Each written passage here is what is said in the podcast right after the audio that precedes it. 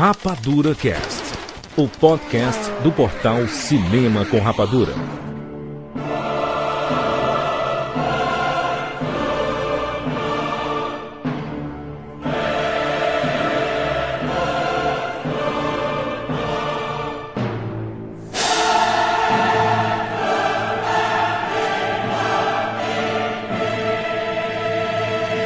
Sejam bem-vindos, seres rapadurianos de todo o Brasil. Brasil! Está começando mais uma edição do Rapadura Cast. Eu sou o Jurandir Filho e no programa de hoje nós vamos falar sobre o fim do mundo, sobre 2012, o que as profecias maias dizem, o que a religião diz sobre o 2012, o mundo vai realmente acabar e vamos concluir falando sobre 2012, o filme de Roland Emmerich. Estamos aqui com Maurício Saldanha. Acabar nada, acabar nada. Tiago Siqueira. Jurandir, eu sou um podcaster gripado e que está estocando papel higiênico. Direto do SOS Hollywood, Fábio Barreto. Em 21 de dezembro de 2012, pode apostar, estarei dentro de um avião rumando para o Brasil. Eu quero ficar muito longe de Los Angeles na hora que a merda começar a acontecer. Olha só, nós temos nada contra nenhuma religião, nenhum tipo de crença. Nós vamos discutir, principalmente porque nós assistimos um documentário chamado Nostradamus 2012, o maior profeta de todos os tempos. E vamos falar sobre o filme, sobre as previsões dos maias. Vamos falar sobre tudo. Já voltamos.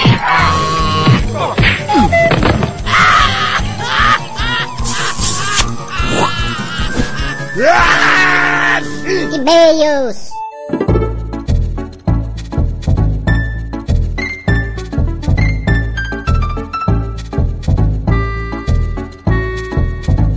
Muito bem, Maurício, vamos lá? Vamos lá. Antes que o mundo acabe aí. Sabe como é, né, Mal? Eu vou te seguir, Jurandir. Pra onde tu for, eu vou te seguir. Sem Twitter, eu te sigo porque tu é o Messias. Maurício, antes nós temos um recadinho aqui. Está em cartaz em Brasília, Maurício, uma peça do grupo Primeiro Ato. Isso não é Gotham City. Que beleza. Durante os dias 13, 14 e 15 de novembro em Brasília, você pode conferir a peça Isso Não É Gotham City. Eu fico muito feliz, Maurício, em, em perceber que alguns grupos de teatro estão pensando nesse público jovem, né? Público pop, não é só, porque tem aquela imagem de que teatro não consegue atrair esse público mais jovem, né? E a temática é toda nisso. Ele fala de história e quadrinho, usa o universo do quadrinho, de seriados, de desenhos, de filmes, para fazer as suas coreografias, suas danças, danças espetaculares, é impressionante. Palmas pro grupo, pro primeiro ato. 13, 14, 15 de Brasília. Você que mora em Brasília, tem que ir, é obrigatório. Aqui no- na postagem do Rapadura Cast tem um pôster que mostra a- a- os horários direitinho, tem o telefone, onde você pode comprar ingresso. Recomendamos muito. Isso aqui não é Gotham City. Exatamente. A peça tem a direção artística de Sueli Machado e a concepção e a direção de Paulinho Polica. Eu acho muito interessante esse tipo de conteúdo, viu, Maurício? Peças de teatro que pensam nesse público mais jovem e até atrair, né? Porque essa galera não foi acostumada com o teatro, né? Sempre foram acostumados com cinema, seriado, televisão aí. E se o pessoal também, esse mesmo pessoal, se, esse esse esse esse mesmo pessoal, se esse mesmo pessoal quiser se ir no teatro, eles iam ver peça de Shakespeare e não sei o que mais, Macbeth, Macbook, Macbeth, Macbeth, McDonald's.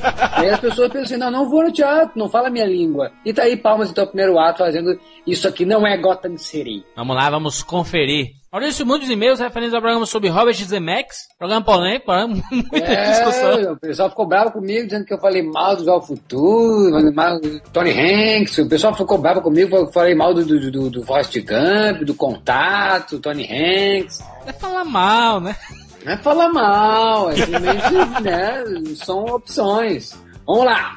Adriano Firefox Payback. Porto Alegre, 38 anos, jogando, lendo, vendo e folhando. Sobre o Wolf, que tentou imitar a realidade e não conseguiu. Acho que houve uma falha na animação. Ele foi bem modelado, mas mal animado. O filme que mais perto chegou de fazer isso foi Final Fantasy Spirit Within.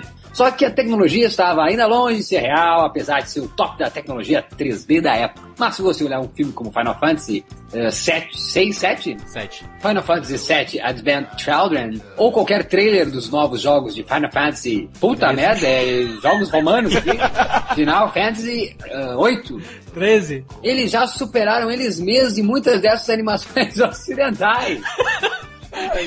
Jogos humanos. É infinito Final Fantasy. É, Adriano, é isso aí, Adriano. É, o Final Fantasy está aí, foi citado isso no cast, né? A tecnologia do Final Fantasy com a tecnologia uh, versus uh, tecnologia de Zemax. Mas estamos aí, né? Eveline Silva, Teresina, Piauí, 23 anos. Tem uma pequena declaração a fazer em relação a Robert Zemeckis. Sinceramente, nunca tinha ouvido falar o nome dele. E também, se um dia li algo que tivesse o nome dele, não me liguei. Mas através do Rapadura Cast conheci esse diretor, que dirigiu alguns dos meus filmes favoritos. A trilogia de Volta para o Futuro é sensacional, Maurício. Filmes com bom conteúdo e ótimos efeitos. Demais, como eu queria aquele skate voador, overboard. Quando vi uma cilada para Roger Rabbit, me diverti bastante. Com as lou... Me diverti bastante. com as loucuras e aventuras de Roger, detetive, a sedutora Jéssica. Forrest Gump, contador de história, gostei. Depois o Contato, um dos meus filmes favoritos. Eu considero ele um bom diretor. Dirigiu e produziu os filmes que eu gosto e curto até hoje. Valeu, Zemex. Ela inverteu a minha frase, né? Colocou de cima e baixo, de baixo em cima. A, a Eveline Silva, Teresina Piauí, falou tudo. Falou tudo. Também acho que Forte Gump não é o meu filme diretor. E é isso aí, que legal, né? Tá aí o Rapadura Cast pra mostrar o nome das, da- da- das criaturas que fazem os filmes que as pessoas gostam. Se o mundo começar a acabar, Maurício, por causa do sol, vai começar primeiro no Piauí. Se cuida, velho! Sandro Sabino, 28 anos, São Paulo. Viva a democracia! O que eu mais gosto do Rapadura Cast é que cada um defende seu ponto de vista discordante. E o Jurandir Filho que gosta de tudo e de todos. Mas nesse último episódio, 155, o Maurício Saldanha se superou. Ah, Maurício. Primeiro você faz passar vergonha no vagão do metrô. Rindo e falando sozinho depois de ouvir a pérola Tom Hanks é o Tony Ramos. Depois completa que o Adam Sandler em Embriagado de Amor é melhor que tudo que o Tom Hanks já fez na vida. E não satisfeito, você ainda persiste dizendo que Billy Bob Thornton é que deveria ter feito Forrest Gump. Maurício, por favor, Maurício, eu preciso te perguntar. Na verdade é um pedido desesperado. Qual o telefone do seu traficante? Essa que você anda usando com certeza é a melhor de todos e eu preciso experimentar. É, é é o estresse, mano. Olha aí, ó. Santos Sabino faz, uma, fez um comentário legal, bacana, respeitoso, e ainda colocando que eu fiquei maluco. E é isso aí, o pessoal não, o pessoal ofende. Não leva a sério demais também, vai levar a sério demais a gente se divertindo lá discutindo cinema, a galera levando a sério como se fosse uma cartilha. E o que eu falo- aqui ó, é de linguagem cinematográfica. A linguagem de Paul Thomas Anderson é beira pra mim, para mim, muito mais a realidade. Então por isso que eu digo que a Adam Sandler fez Embriagado de Amor, o que o Tony Hanks nunca fez na vida. Porque Tony Hanks faz as coisas a lá Hollywood Land, entendeu? E Billy Bob Thornton pra mim, em Sling Blade, na corda bamba, faz uma pessoa com problemas melhor do que fez Forrest Gump. Com problemas ou QI abaixo, enfim, que seja o problema que tem Forrest Gump, eu acho que Billy Bob Thornton faria. Claro que eu ressaltei e concordei muito no cast que Forrest Gump tem o carisma, tem uma emotion também. O Arretão, se não me engano, que disse que entrevistou o Billy Bob Thornton, disse que ele é um arrogante filho da mãe. Mas enfim, eu, eu acho que podia ser melhor Forrest Gump se fosse mais sério o personagem de, de, de Tom Hanks, porém não teria conquistado o coração do mundo e o meu também. Então é sempre isso, um paradoxo maluco, paradoxo como mostra De Volta para o Futuro. A gente gosta de gostar e odeia gostar do que os outros gostam e gostando dos que nós gostamos. Exatamente, perfeito. E só digo uma coisa de novo, Santo Sabino, ratifico, Santo Sabino, perfeito. Sigam este homem, sigam o comentário deste homem que conseguiu colocar sua própria opinião com respeito, admiração, carinho. Obrigado, Santo. Obrigado a todo mundo que mandou e-mail, muitos comentários lá no site rapaduracast.com.br. Visitem lá, foi uma discussão muito boa. Inclusive fizeram uma enquete lá, Maurício. Qual o, o filme do Zemex que vocês mais gostam? Foi a pergunta que nós fizemos no programa. Tem que ser repetido nos comentários, né? Dá sequência ao programa, né? Qual o filme que o pessoal escolheu? A maioria considerou De Volta para o Futuro, Maurício. É, sem dúvida, é o melhor filme do, do, do, do rapaz que a Eveline não conhecia. Vamos lá, Jurandir, tá acontecendo alguma coisa com o universo, Jurandir. 2012 tá chegando, Jurandir. Nós estamos em 2009, eu vou correr, Jurandir. Eu preciso conhecer Fortaleza ainda, Jurandir, preciso conhecer. Jurandir, o PH, cadê o PH, Jurandir? Todo mundo quer o PH, o PH só vem em 2010, Jurandir, até 2012 vai acabar o mundo. Jurandir, vamos lá. Bem-vindos ao mundo espetacular do cinema! James Bond. Live with live. You can't handle the truth. Johnny. I'll be back. And the Oscar goes to Rapadura Cast. É o ano do juízo final profetizado pelo calendário maia, pelo oráculo chinês do I Ching e até por um programa esotérico da internet. 2012. A data prevista para o fim do mundo. Mas haverá fundo científico nessa predição? Será que os antigos oráculos realmente liam o futuro? A resposta pode afetar a todos nós, pois a história tem surpreendentes registros indicando que está muito próximo o último dia da Terra. O Juízo Final 2012 O Fim dos Dias. Há guerras e boatos de guerra, sinais e alertas. Há desastres e destruição. Há os que dizem que estamos em um período negro e que tais destruições não são fortuitas.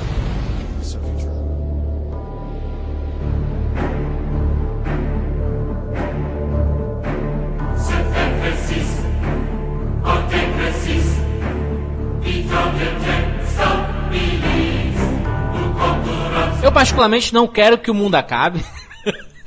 eu também não. eu. Mas eu acredito muito nessas teorias. Eu acho que o mundo está sofrendo. E nós iremos sofrer. Jurandir já está estocando papel higiênico. Eu não vou mentir, eu, eu acredito mesmo. Eu acredito nessas. Eu sou muito profético.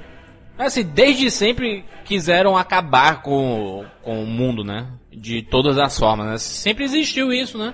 Disseram que ia sair em 99 lá, com o bug do milênio, ia explodir todos os computadores na cabeça de todo mundo. As viradas, as viradas dos milênios, na verdade. Exato, né? é. 2000 também, muita gente se matou, aquelas seitas também se mataram em fazendas, o pessoal tacava ali fogo, sei lá, fazia o que, comia a abóbora da morte, enfim, e se matavam também. Guerra dos mundos, né? Vamos tentar, vamos tentar desmistificar isso, é isso? Nós vamos tentar desmistificar nesse podcast, esse 2012. Pra entender, pra entender o porquê desse fenômeno, até do lançamento do filme, né, mal? 2012 aí do Holland Emmerich. O pai, o, pa, o pai da destruição.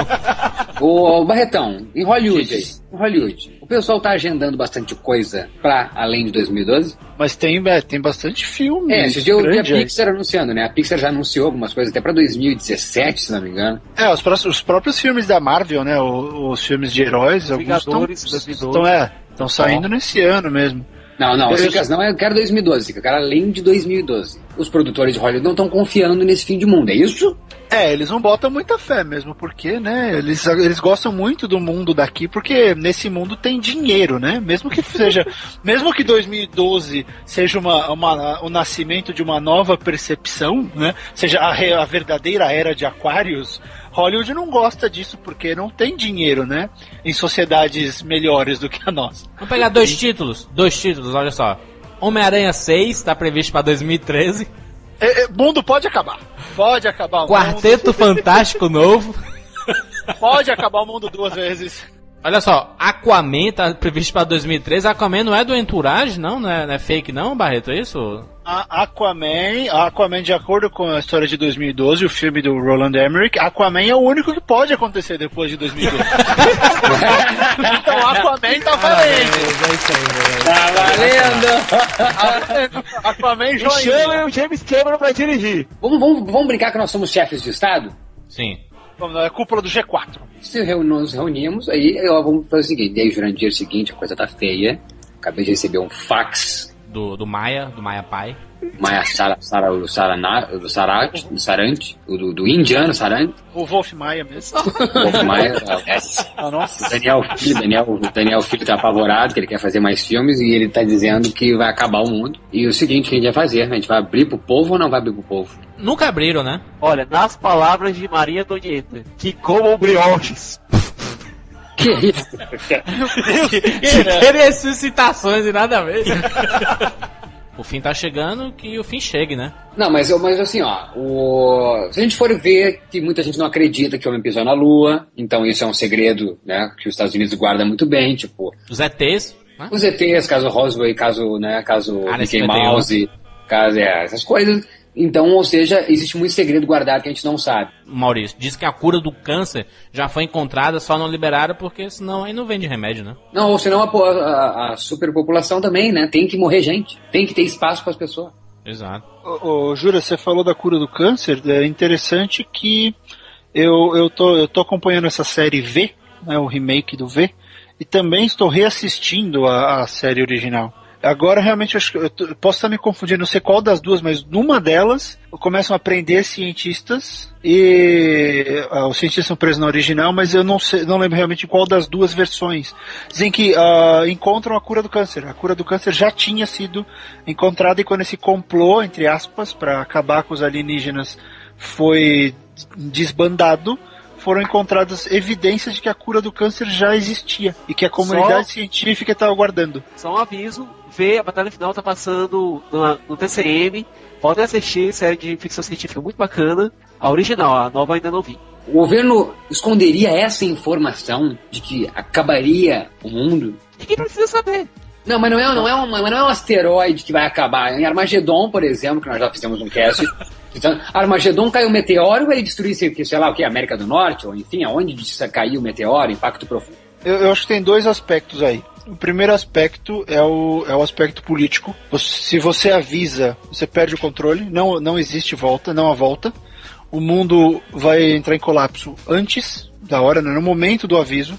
Embora vai haver muita gente que vai dizer que não vai acreditar e tudo mais, mas as chances são de que a sociedade se comporte da pior maneira possível. Né? Eu acho que em face a esse anúncio, Juras, não vai ter o lance de que a humanidade encontra o seu melhor no momento de adversidade. Não, vai ser merda. Se alguém avisa isso. Tanto que, para pra pensar, os grandes oráculos da- do mundo antigo, eles eram tidos como loucos. Né? Alguns acreditavam, os líderes acreditavam nos oráculos. Porque quando a informação dos oráculos chegava no, no, no povão mesmo, o povão não dava bola, porque eram sempre informações ah, catastróficas ou, ou, ou além da, da compreensão, além da possibilidade do povo entender. Então, desde, aqui, desde a da Grécia antiga, próprio do Império Romano, ah, as próprias religiões antigas da Europa, as informações ah, proféticas elas eram tidas como muito relevantes pelas lideranças. O povão nunca foi muito capaz de compreender isso. Então, se você anuncia o mundo vai acabar daqui três anos, o que, que você vai fazer? Ah, Vai, vai- vão saquear lojas, vão saquear supermercados, vai ter estupro, vai ter morte, vai ter. Vai ter muita coisa.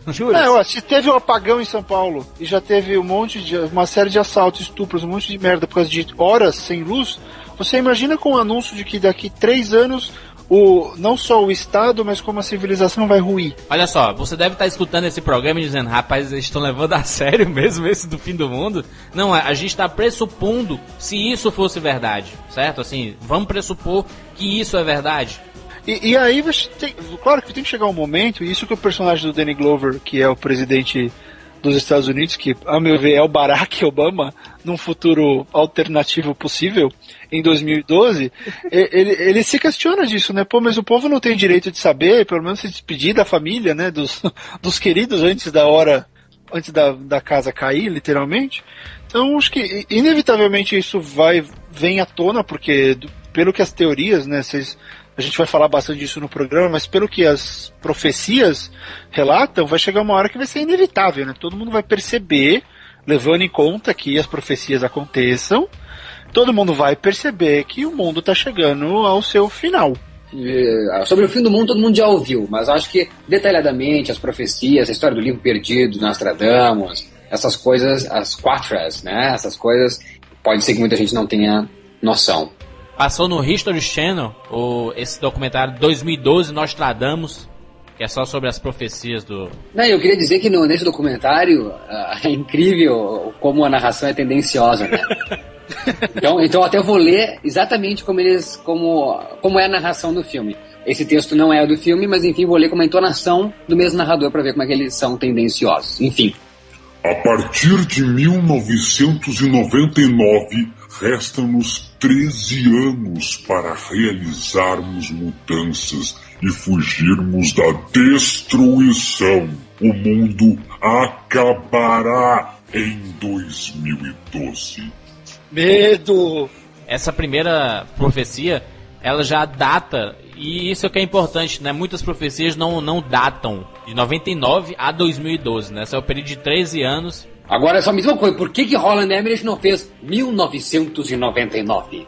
Ô, ô, ô, Mal, a pergunta não é essa. A pergunta é por que, que o Emmerich não lançou o filme em 2012? Que não daria tempo, né? cagalhão, é um cagalhão. Tu acha, Barretão, que o povo ia assistir? 2012 em 2012. Cara, você sabe qual é a maior preocupação da Sony aqui nos Estados Unidos agora? É se o povo vai se assustar muito com esse filme. Porque o nível de realismo, pelo menos da, da fuga de Los Angeles, é tão grande que algumas, alguns jornalistas saíram da sala. Teve gente que ficou incomodada com o que estava acontecendo com o lugar onde mora. É, segura, segura, segura. Vamos falar depois, vamos falar depois. É, segura. vamos falar depois, só, só te falando. Se já estão preocupados agora, imagina se isso fosse estrear em 2012. Podia ser um fumble, né? Há mais duas profecias, uma grega ah, e uma outra romana, que datam também a mesma, ah, dão a mesma data para um, uma mudança catastrófica no planeta. Né? Ela, elas foram. O que eu acho interessante é. Essas profecias vieram da Europa, que uma Europa que não tinha contato, teoricamente, né? Então a gente sabe, uma Europa que não tinha contato com a América Central. Então são profecias que surgiram em, em períodos diferentes da história, só que com o mesmo conteúdo e a mesma data. E esse é um dos maiores argumentos para quem postula a teoria do final de 2012, é de que essa data, por alguma razão, ela é muito forte no inconsciente do mundo, sabe? Na, na- as energias, ou sei lá o que, que esse povo acredita. Mas existe ó, alguma coisa muito relevante com essa data porque ela já pipocou em diversos momentos da nossa civilização. E isso que é interessante falar, pô, claro, eu não. Até voltando na pergunta, aqui a pergunta do mal, né? Eu não, não sei, eu não acredito no final do, do planeta em 2012, mas tem que ter alguma coisa aí, porque se essa data começou a aparecer em tantas profecias, em tantos lugares, em tantos momentos do mundo, sem, sem o, o fluxo de informação que a gente tem, qual a razão, né? Acho que a grande pergunta é, qual a razão de 2012 aparecer tanto na- na- nas profecias e nos oráculos? Acho que isso É, que foi- torna foi- a data é. interessante. É, é, Barretão, porque poderia, profecia grega, então, dizer 2014, né? Ter uma, uma, uma diferença de margem, uma margem de erro de algumas profecias, mas não todas elas né, convergem para 2012. Isso que talvez é, realmente é, faça a gente ficar, opa, opa, opa. É, e, e- e um, É e um é dos negócio, oráculos. né, gente? Essas profecias têm um espaço de tempo entre quando elas foram feitas e hoje bastante dilatado. A gente sabe quanto mais tempo passa, mais flexível a informação fica, Exatamente. mais moldável ela fica. Siqueira, mas nesses casos eles cantaram a data. Essa, uma das gregas, inclusive, dá a mesma data que a profecia maia. Tá, mas não pode ter uma manipulação nisso? Não pode ter alguém Ah, uma Vamos manipular. vamos Nostradamus disse que era 3 mil e pouco, né? É, Não, é, não, não era 2012. Manipulação pode, né, mal? Tanto que a Bíblia foi reescrita a, a exaustão durante a Idade Média, então ninguém nunca sabe como Então. estava escrito na Bíblia original. Segunda a profecia, Maurício. O comportamento da humanidade mudaria rapidamente a partir do eclipse solar de 11 de agosto de 1999. Cagaram, não aconteceu nada. Stephanie Meyer escreveu o livro Eclipse. Meu Deus! Isso sim é só o apocalipse. É o fim do mundo! Vampiros que brilham durante o dia. É que na verdade, na verdade o, o que diz a profecia é que, que, que mudaria o comportamento tipo pra, pra ruim, né? Que a partir de 11 de agosto de 99 o ser humano entrou num declínio, entendeu? Contra a própria ah, natureza da, do nosso planeta, entendeu? Ah, vá, o ser humano já foi muito mais bárbaro do que foi hoje. Foi não, Siqueira, foi não, Siqueira. Não, talvez foi bárbaro uns com os outros sequer, não com a, com a natureza, entendeu? Com a mãe natureza. Terceira e quarta profecia. O aquecimento global, derretimento dos gelos nos polos, mudanças climáticas sem precedentes e a uma velocidade assombrosa. Isso vem acontecendo, olha só. Desde 99 até 2009, o ano que nós estamos por enquanto. Até então, Por enquanto vai mudar, olha o que aconteceu nesses últimos anos. Aquecimento, ó, tá muito quente. Hoje em dia tá muito quente, cara. Eu tô gravando só de cueca. Ah, Jurandir! Ai, meu Deus. Tá.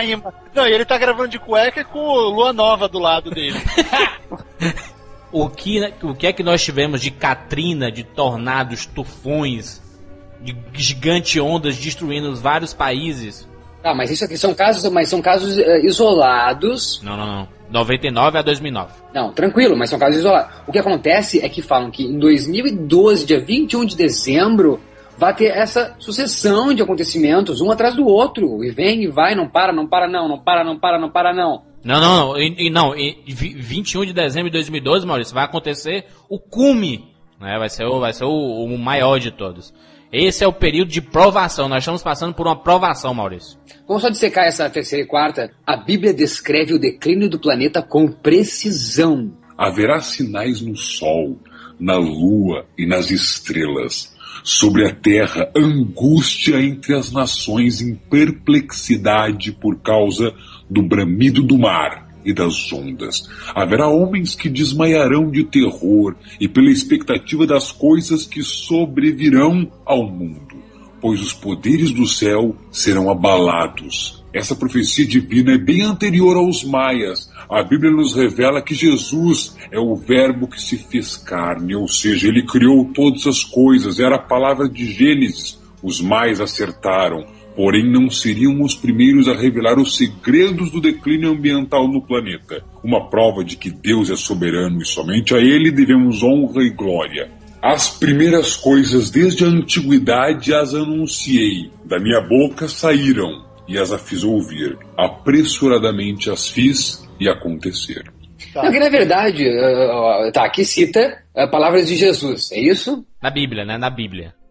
A pergunta que eu, que eu faço é a seguinte: toda a humanidade acredita nisso? A, eu digo, cultura, a cultura muçulmana, os muçulmanos que não acreditam em Jesus, acreditam? Não acreditam em Jesus. Eles acreditam no fim do mundo? Toda doutrina, toda religião tem um- uma visão sobre o fim do Toda mundo. e qualquer mitologia tem que ter a sua versão do fim do mundo. Ó, o islamismo, por exemplo.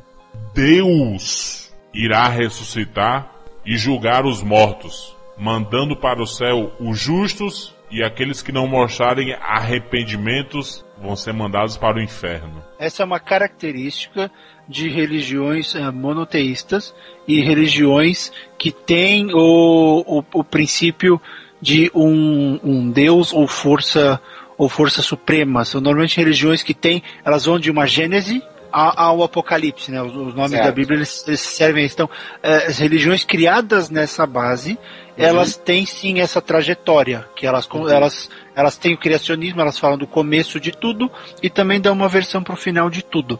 Só que quando você sai desse eixo religioso, quando você entra no, no, no, no paganismo, quando você entra em religiões antigas, o, o próprio politeísmo romano ou outras religiões politeístas, elas não têm esse, essa trajetória. Por quê? São religiões que teoricamente. Os índios, os índios não têm fim do mundo. né? Os índios, se você pegar um. Tem um, exemplo de cinema. Pega o exemplo na fonte da vida. Né? Toda aquela história de Xibalba, de, de, de, de uma nova realidade. É, eles, ah, essas religiões, especialmente religiões pagãs, elas pressupõem melhoras em termos de compreensão, em termos de civilização, porque todas essas religiões elas são intrinsecamente ligadas ao planeta. Quando elas são ligadas ao planeta e quando o planeta, a, a natureza, a vida é mais importante do que a nossa própria ah, raça, Do homem? você do homem, né, o homem, você essas religiões elas pensam muito mais na continuidade desse ciclo. né, Os ciclos terminam, mas sempre um novo ciclo surge. Não existe o ciclo final, porque tudo é cíclico e tudo essa essa in- interação entre ser humano, natureza, ela, ela é constante. Porém, quando você vê um mundo em que ah, a gente se tornou meio bipolar, né? É Deus e o diabo, ah, Maomé e o resto, né, é o profeta ou nada. Então a gente entrou nessa, nesse mundo meio che- cheio de dicotomias. O que existe é isso: você para de pensar no que está ao seu redor como algo relevante. Dois, você começa a pensar muito mais em você e na sua salvação pessoal, né? E é- esse, é eu acho que isso é um lance bacana dos maias, porque os maias previam isso e os maias acertaram uma série de coisas. Inclusive acertaram várias datas, inclusive no calendário deles. né? O Apocalipto é um, é um exemplo disso. Eles estavam matando várias datas. E eles sabiam, e, e- vários momentos dessa profecia se fala em nova em, em nova compreensão, é isso? Esse é o Isso, termo? exato. Usam, né? Em um novo comportamento. Então você pode esperar que seja uma mudança, é, a verdadeira era de Aquários, por exemplo, uma mudança de percepção. A gente começa então a ficar viajando nessas teorias quanto ao final do, do planeta, em 2012. Só que a gente não sabe tampouco como começou isso tudo. Então por que, que a gente vai agora vai haver de ficar discutindo sobre o final disso? Se a gente não compreende nem o começo disso. A gente tá cada vez mais próximo do, do fim do que a gente tá próximo do começo, né, irmão? Olha, tem, outra coisa, tem outra coisa. O ser humano sempre, sempre, sempre foi obcecado, foi dizendo a civilização ocidental Isso é dos tempos culpa, pra cá. isso é culpa, isso é culpa. culpa. Sempre foi obcecada pelo como vai acabar. Exato. é. Todo mundo sempre quis saber qual é o fim. A quinta profecia. O medo se acabará para dar lugar a uma nova realidade. Sexta. Um cometa colocará em perigo a humanidade. Eita, pau, e agora? E a, Chamem o Bruce Willis! a sétima profecia. Mudanças no sistema solar. Entre 1999 e 2012, a luz emitida do centro da galáxia provoca transformação interna, novas realidades e capacidade de superação através do pensamento. Crença dos maias em rela- relacionado à, à energia. É, eu só vou lembrar que os maias acreditam, acreditavam muito que Deus, eh, que o Sol era Deus. Então, por muito disso que as profecias maias eh, carregam ah, muita culpa da- do fim do mundo no Sol, que vai, essas transmissões solares aí vai ficar, vai ficar cada vez mais forte. Mas se você pensar mal, assim, de, de certa forma, é, tirando a, a viagem em relação a cometas, a, o- ao planeta se destruindo, mas o Sol é o, é o que a gente pode pensar que realmente pode destruir o planeta, né? Não, que realmente vai destruir o planeta, isso é fato. É, o isso é Sol, fato, tá lá daqui a no- milhões de anos, vai entrar em nova e os quatro planetas mais próximos dele vão pelos ares. Que é o nosso querido o Danny Boyle, que fez o querido... Sunshine. Sunshine, que é animal. Alerta solar. Olha só, essa é uma dica pra você assistir. Dica de filme. Sunshine, Alerta Solar, um filmaço.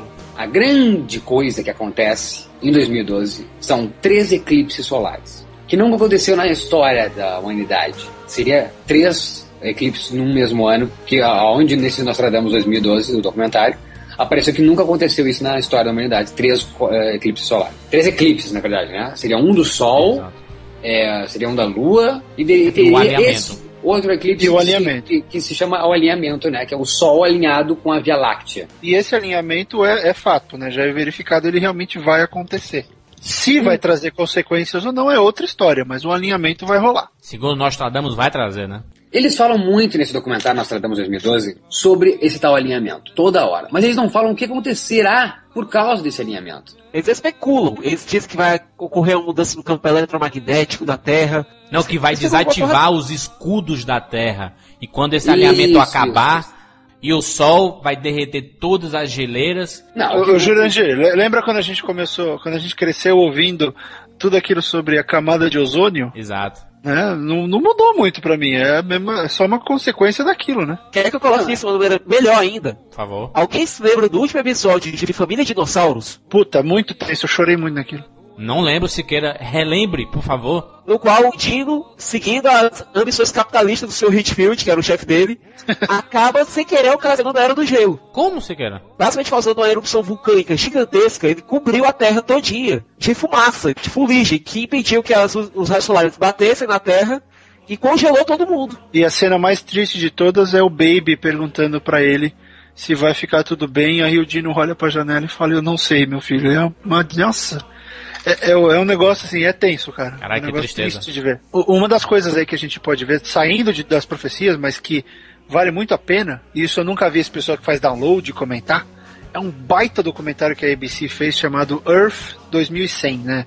Terra, Terra 2100. Mostra como um possível colapso do mundo aconteceria pela nossa falta de ação, por causa do clima mesmo. Aham. Seria uma prolongação das profecias, né? Porque eu acho, sei lá, acho que tá perto demais para que as profe que alguma coisa catastrófica aconteça em tão pouco tempo. Tem jeito de resolver? Tem. Ah, o, o, o, o Terra 2100, ele é legal porque Primeiro ele mostra, e usando quadrinhos, animação, é um- uma baita produção, é muito recomendável. Ele mostra como a cagada vai acontecer, né? Como o mundo pode rumar para catástrofe natural por causa do, do nosso comportamento. Só quais, quais seriam essas catástrofes? é? Falta, falta de alimento, falta d'água, pragas incontroláveis, porque você vai mudar a dinâmica do, do ecossistema. Falta d'água é, é iminente já, né? É Já- evidente, já é uma coisa. Então, por exemplo, isso, falta de comida, falta da água, é, ah, elevação drástica no nível das águas, doenças, uma série de coisas que pode acontecer por causa do exagero da exploração humana no planeta. E esse, esse documentário ele é perfeito nesse aspecto, porque ele deixa você morrendo de medo do que vai acontecer. Ele mostra a vida de uma personagem que, que viu isso começar a acontecer. Seria, por exemplo, agora, né? Seria. ah, Nós estamos falando disso hoje e alguém falou: olha, vai acontecer isso, isso, isso mostrou essa personagem, personagem desde o anúncio dessa história até o eventual final. É, é maluco porque eles mostram o que também pode ser feito para evitar tudo isso. Diminuição de poluentes, novos acordos para acertar a distribuição de comida, blá, blá, várias coisas que podem ser feitas. Mas se você parar para ver, a comunidade científica acredita nesse final. Acredita no final catastrófico, não no final maia catastrófico em um dia. É porque estatisticamente a gente consegue ver isso também, né? Se pegar os últimos, sei lá, 30 anos, 50 anos, você vê que mudou muita coisa, né? Em relação a consumo. A, a sétima, a sétima profecia dos maias diz que é, a gente tem que mudar o pensamento. Que já dizia o nosso profeta Michael Jackson, we are the world, we are the children. Né? Make a better place for let's giving. Aquela coisa toda. Vamos Exato. mudar o pensamento que a gente pode mudar o mundo e vamos começar essa porra. E era justamente menção à fome USA, né, for Africa. Então a fome na África, enfim, até que a África tem muito, né, no 2012, é revelador aí, depois a gente vai falar sobre 2012, né, Barretão? A África tá com tudo. A África tá com tudo. E você quer saber uma coisa, Maurício? É, quer dizer, Jura, você falou que a gente consegue ver, né, que as coisas estão chegando e tal, mas ainda tem um, um elemento aí no mundo que pode causar essa merda toda do dia pra noite. Ninguém fala mais nada, mas a quantidade de ogivas nucleares presentes no planeta Terra ainda pode destruir a Terra umas duas, três vezes. Ainda dá, viu? Exatamente. Exatamente. Qual é a possibilidade de uma ogiva dessas por eh, sabotagem? Uma terceira guerra, né? Sabotagem, claro que não. Sabotagem é, seria muito relativo. Mas a questão é de, por acidente, uma ogiva dessas eh, acionar. Existe essa possibilidade? Acidente, a chance é nula, Nula? né, porque todas elas são muito, muito controladas e elas precisam ser detonadas. Ah, Agora, as duas chances maiores são terrorismo e, e acidentes em usinas nucleares. Podem acontecer. E, Ah. e, afinal de contas, usinas têm data de validade. Né, que quem jogou Sin City sabe que uma hora elas param de funcionar. A sexta profecia maia, Barreto, diz assim: um cometa colocará em perigo a humanidade. O cometa poderia ser substituído por uma bomba nuclear? Partindo do ponto que você pode analisar né, de qualquer ângulo, interpretar pode. Porque vai ser uma luz vindo do céu, uma coisa forte.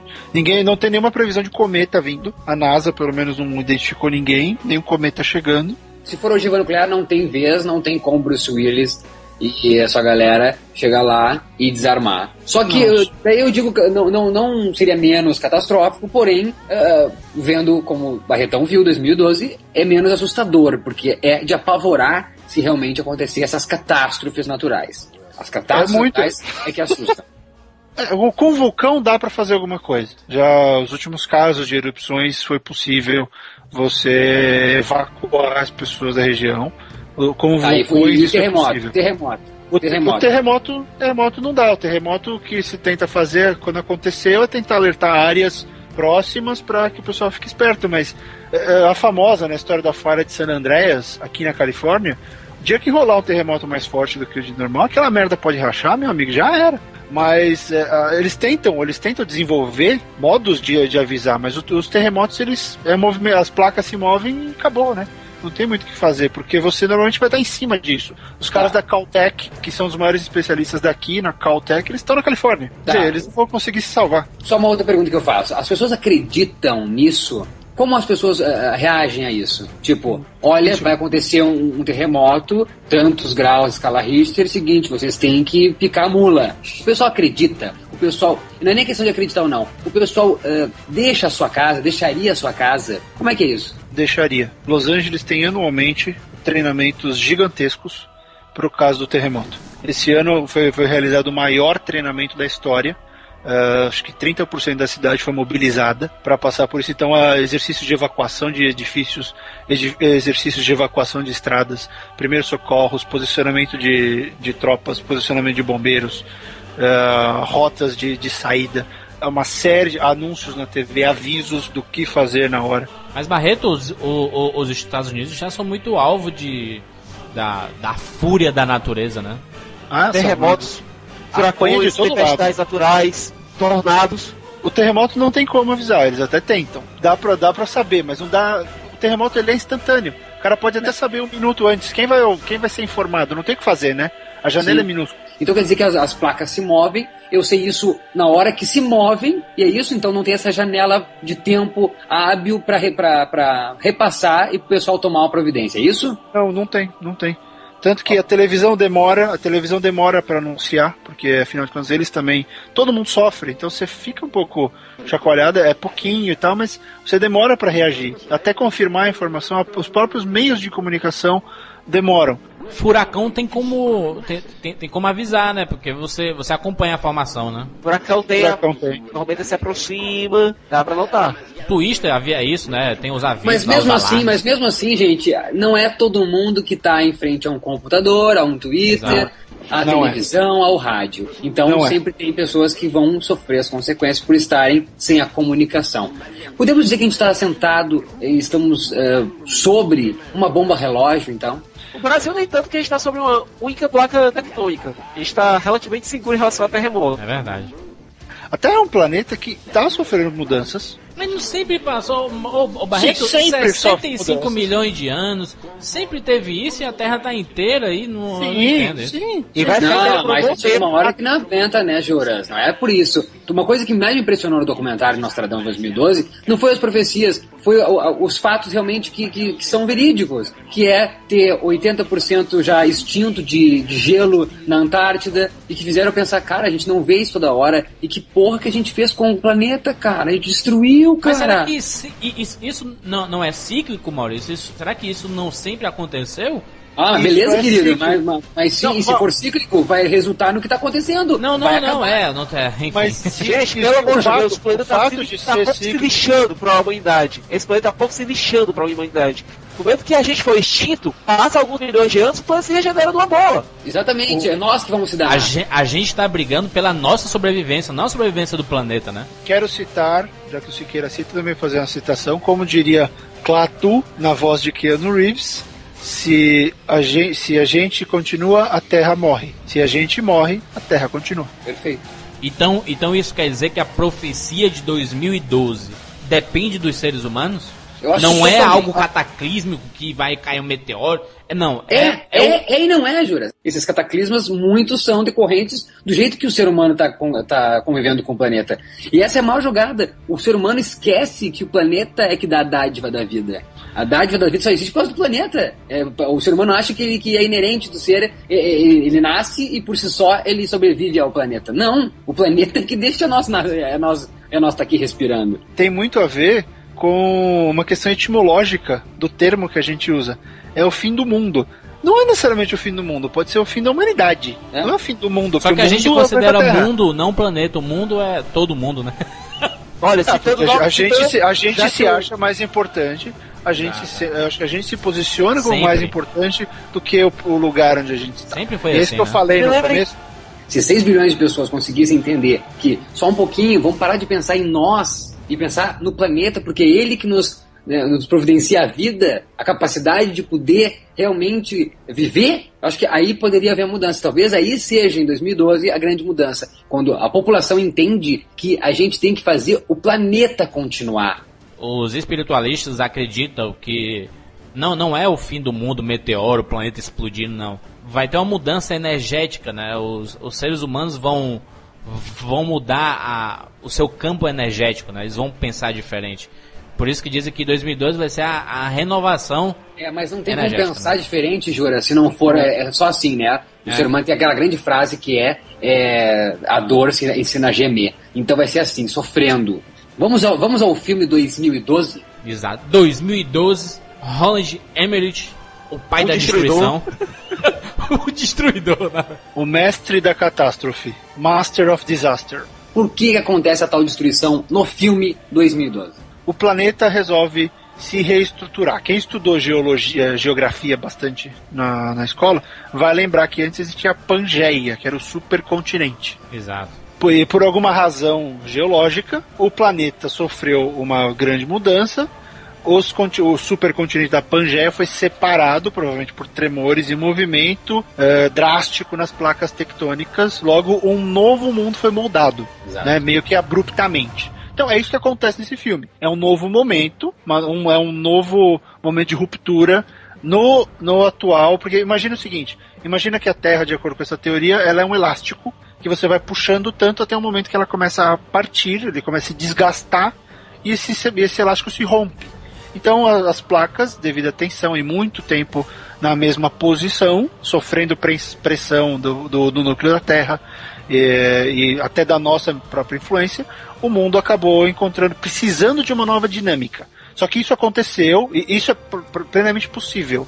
O gatilho disso pelo filme é um novo comportamento da emissão de ondas do Sol. Então o Sol faz com que o núcleo da Terra aqueça mais rápido. É, eles inventaram, eu não chequei se isso é verdade ou não, mas você, você viu os, os neutrinos disseram que o Sol emitiu uma coisa chamada neutrinos, Exato. que alterou a densidade do magma no centro da Terra e começou a elevar a temperatura. Logo, essa elevação de temperatura, mais pressão, mais estresse contra a crosta, e aí chegou uma hora que o mundo falou: bom, deu, eu vou trocar de roupa e vou, vou mudar no mapa. É, essa estrutura não lembra um pouco o dia depois de amanhã, não? O cientista principal tem um amigo que está estudando o problema em outro continente, depois tentam avisar o governo. É uma estrutura meio o dia depois de amanhã, né? É, então, ele, ele, é totalmente influenciável, até porque o dia, dia depois de amanhã é dele e o roteiro é dele também.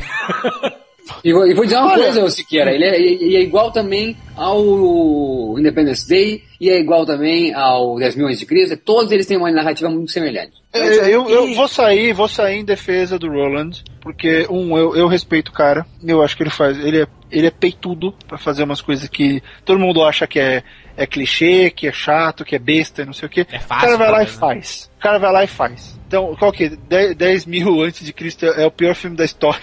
Um dos piores filmes da história.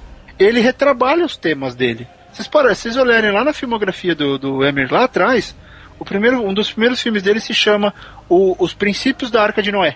E se você parar pra pensar, o conceito da arca vem e volta constantemente nos filmes dele. Stargate, Independence Day, Dia Depois de Amanhã, o próprio 10 anos e agora esse filme. Godzilla. Sempre existe. Godzilla, né?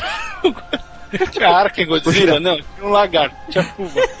Tiramos um pouco esse lado de, da profecia do 2012 e, e de tudo que está relacionado a isso e pensamos em filme. Eu sei que o Maurício não gostou, mas Maurício, por que que você não gostou do filme? É, o, o, agora como é maravilhoso conversar sobre o, o cinema que a gente vai surgindo novas ideias. Estou agora falando, Barreto, que dá tempo de se preparar, como a gente conversou o tempo todo no cast. Eu acho que um dos erros do filme, vamos combinar que é de uma importância suprema, né? 2012, se todo mundo tá falando sobre isso, Exato. olha a importância que tem esse filme e que serviria de muito alerta também.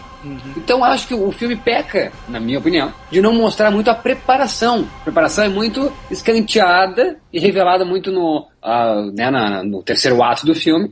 E muito se, se, se coloca, obviamente, para funcionar como filme, teria que ter a, a família, né, teria que ter o herói, que é vivido ali pelo John Cusack, e a catástrofe, que é o, o ponto alto do filme, os efeitos especiais. Mas será que a preparação não foi a não mostrar a preparação foi a falta de capacidade, medo da responsabilidade de porque o cinema influencia, né?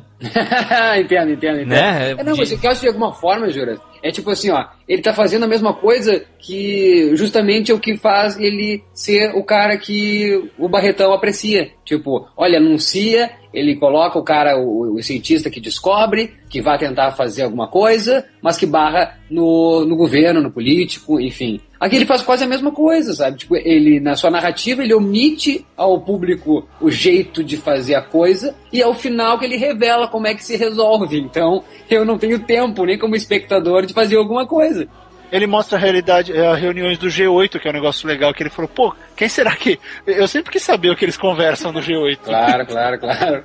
Eu achei Todo hilário. mundo quando queria ele sua mosquinha pra ir nessas reuniõezinhas aí do lado, ver o que é que houve. Então, então ele deu a versão dele. O né? público Foi mostrou legal. isso, Doutor Fantástico, né? Sem dúvida. Então tem umas coisas ali que, pô, vai mostrar preparação, e aí isso me leva a voltar um pouco ao começo desse, desse cast, que é sobre é, as profecias e tal. Tem tanto americano maluco aqui que tá se preparando, estocando a- água, arma, eh, alimento e não sei o que. Ainda mais porque a gente tá vendo um movimento mais eh, pessimista no cinema. A estrada tá chegando aí, né? Que é a adaptação do, do livro do Cormac McCarthy, que é, é assustadoramente real e bom. Tu assistiu com jornalistas também, como é que foi a impressão do pessoal que vive em Los Angeles, porque realmente a coisa fica preta em Los Angeles no filme e a destruição maior é em Los Angeles no filme. É, eu fui assistir o filme e tive a impressão de que eu teria sido uns poucos a gostar. E quando eu cheguei no dia seguinte para as entrevistas, eu comentei isso com o pessoal da Sony. Eles, olha, a gente está tendo uma resposta inesperada. Muito mais gente gostando do que eles esperavam. né? Vi pessoas que odiaram, que acharam filme insuportavelmente chato, longo. Acho que o filme fica longo nos seus últimos 40 minutos. Exato. Ele se torna repetitivo em alguns momentos. Acho que é a minha única crítica assim destrutiva ao filme de que podia ter cortado ali, corta 20 minutos estaria de bom tamanho. A, re- a reação de imprensa que foi boa, foi positiva. A Sony não estava esperando isso. LA Times, Entertainment Weekly e até alguém da da CNN aqui falando que as pessoas estão com medo de que o público entenda isso como uma coisa real demais para eles. E ou, ou, ou chega a um ponto de repelir o filme, ou boicote o filme, ou, ou não assista o filme. Porque o boca a boca, na hora que começar, vai ser muito pesado. Cara, é muito difícil. Uma coisa é ver o Cristo dando barrigada no pessoal que tava rezando ali no pezinho, Cinco segundos. né? Que é uma cena muito curta. Ah, aparece demais. mais no pôster, aparece mais no pôster É, é do que no pôster e no trailer, né? E no, e no trailer. Só. O filme é assim. E, ah, quer saber? Tem uma menção a Globo News. Globo News é mencionada. Já. Eu perguntei pro roteirista, pro Harold Closer, se foi pago. Ele falou: não, o ator tava do meu lado para gravar, a gente precisava escrever. Eu entrei no Google, coloquei eh, Brasília News Agency e apareceu a Globo News. Então, Google deu a Globo News divulga- divulgação mundial no filme. Ver, eu não senti absolutamente nada vendo Cristo ruir, porque como mal disse, foi muito rápido. Só que ver as ruas aqui que eu conheço, ver Century City, que é onde ficam os grandes escritórios aqui de LA, onde fica a Fox, onde fica a MGM, onde fica o Intercontinental, é, ruir, literalmente despencar, ver um trem, tem uma hora tem um trem que sai, um trem tá voando, pra vocês terem uma noção. Ver aquilo acontecendo e, e, e mais, eu vi, eu consegui ver um, um pedacinho do meu bairro. Você fala, meu, fodeu. Quanto aos efeitos, quanto a essa cena, John Cusack é um escritor meio falido, né? Dirige uma, uma limusine, pagar dinheiro, enfim, é separado, ele é casado com a Amanda Pitt, separado na verdade. A Amanda Pitt tá com outro cara, eh, e ele vai lá pegar os filhos para fazer um passeio neste parque, que é o parque de Yellowstone. Quando ele vai pegar, ele vai devolver as crianças, porque na verdade começa a putaria lá já em Yellowstone, e quando ele vai devolver essas crianças, e na verdade ele descobre lá que a coisa tá fervendo mesmo, e vai pegar de novo as crianças para sair de lá, e começa então, que é o grande lance, quando começa ali, ele saindo de Los Angeles com a família, saindo da casa da mulher, aquilo é- ali é é, a cara. coisa mais espetacular que eu já vi em efeito especial no cinema. Nossa, eu, eu, eu fiquei. Eu fiquei sem fôlego, apertando a cadeira com força. Foi assim, não, sério, porque eu, eu adorei, Maurício, a edição dessa cena. Não, impe- Essa impecável. Foi tão maluca assim, você fala, meu Deus do céu, Trilha sonora, tá fazendo trilha sonora, trilha sonora, incrível. É, e essa é a grande vantagem de você ter um roteirista que é o cara que cuida da trilha sonora. Né? Porque o Harold Closer também é, compo ele é Eu compositor. não sabia disso. Ele é originalmente compositor. Quando você tem um cara que escreve a cena pensando na música, eu já tenho a música na cabeça e encaixa a cena, aí a trilha sonora é um passeio, né? Eu assemelho essa sequência toda de Los Angeles, Barretão, com um simulador. Um simulador, esses fantásticos que a gente vê nesses parques. É, É. impressionante, assim, ó. Se fosse em terceira dimensão, Barretão, tu ia morrer. Pois é, pois é. Não, eu, eu, eu, eu queria ver essa cena em 3D. Só que eu É. acho depois, Barretão, que o filme decai, entendeu? Tem efeitos que tu vê assim, hum, feito no quintal de casa, assim, sabe? Achei bem furão, assim, alguns efeitos. Exatamente. É, é, cara, tem, tem muita realidade, acho que tem muita coisa. Ele foi muito real, assim, como uma coisa realmente aconteceria, sabe? Não, ele foi. Quer saber? Eu acho que ele viajou menos do que no dia depois de, no dia depois de amanhã. Viajou menos do que viajaram em Impacto Profundo. É, é fantástico. Não, eu, eu volto a afirmar. Eu falei que o filme é uma bomba porque eu acho que. Uh, pontos altos do filme que eu acho. Primeira vez, Barretão, Sica Jura. Primeira vez, o elenco. Um elenco fantástico que ele trabalha. Primeira vez que ele trabalha. Ele trabalhou com Van Damme, Dolph Lundgren no mesmo filme. Uh, Kurt Ru- uh, Dennis Quaid já foi protagonista de filme dele. Uh, Will Smith, Bill acho que Pullman. um dos melhores, né? Bill Pullman.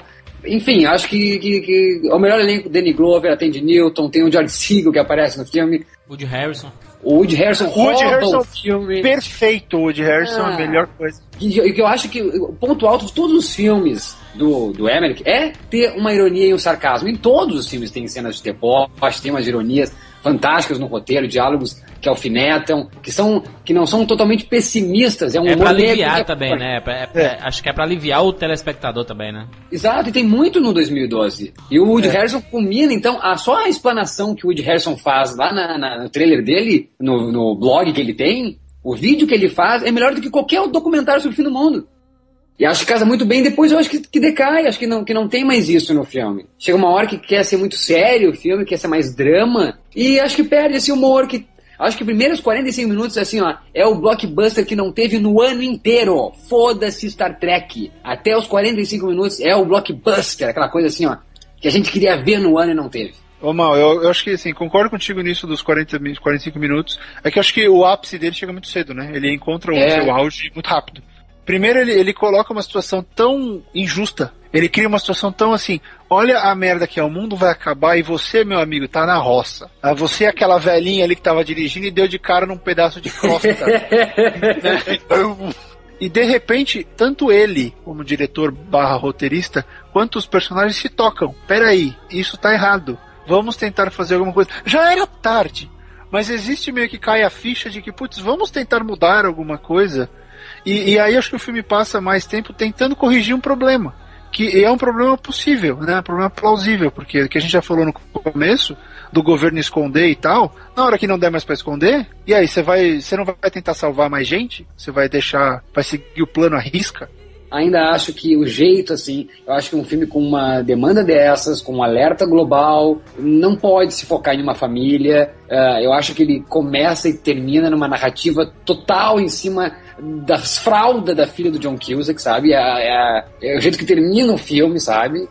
Então acho que muito tempo do filme se mostra isso, o, o- esse triângulo amoroso, sabe? Cadê? Cadê o que está acontecendo lá na África, lá no Brasil? Porra, só Cristo em um segundo aparece. Cadê o que está acontecendo ah, na, na Itália, no Japão, sabe? Não, É, eu acho que é porque tu tá dando uma dimensão ao, ao acontecimento e não ao filme em si, né? O acontecimento de 2012.